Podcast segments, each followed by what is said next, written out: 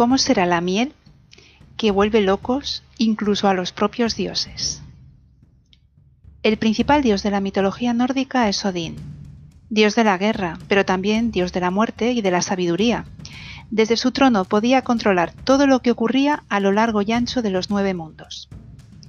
Eran famosos su larga barba, su gran sombrero, su lanza Gungnir, los cuervos Hugin y Munin, que le tenían al día de todas las noticias, y su caballo de ocho patas Slipnir y era él el encargado de ordenar a las valquirias ir a buscar en los combates a los soldados fallecidos heroicamente para que compartiesen con él los festines del Valhalla.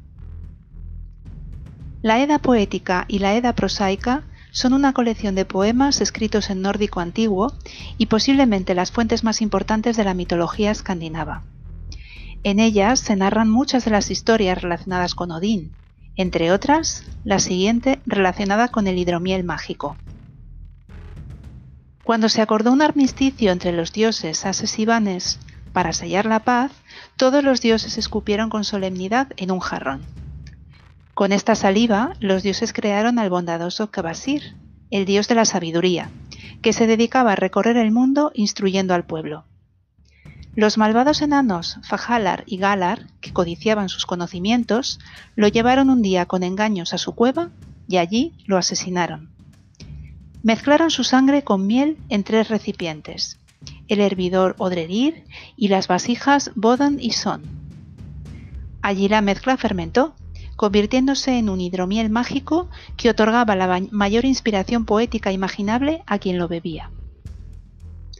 Pero los enanos no llegaron a probar el brebaje, ya que en otra de sus fechorías, en la que mataron a dos gigantes, tuvieron que entregarle el hidromiel al gigante Sutun, el furioso hijo de los fallecidos, para poder así salvar su vida.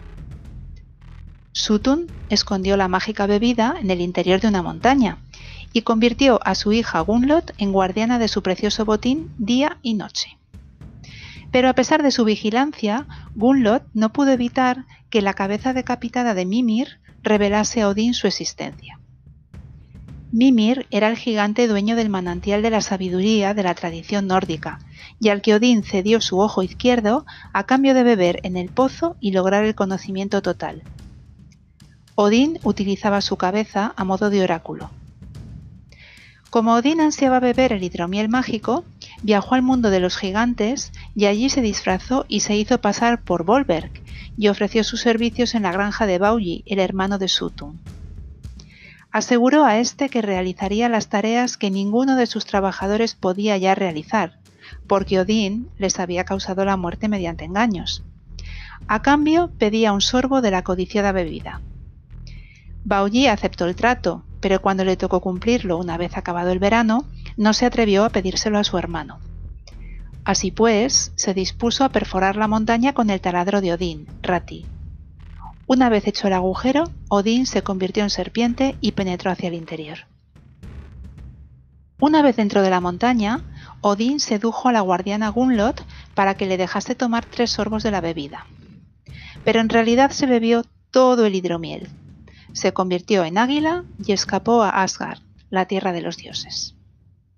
Sutun, una vez descubierto el engaño, se transformó también en águila y persiguió a Odín. Una vez a salvo, Odín regurgitó el hidromiel en unas vasijas, pero lo hizo descuidadamente y algunas gotas cayeron a la tierra de los hombres, Midgard. Estas gotas serían la fuente de inspiración de los poetas. Ahora bien, algunos afirman que solo serían la inspiración de los poetas mediocres, ya que los grandes poetas reciben la inspiración del hidromiel de la poesía del propio Odín.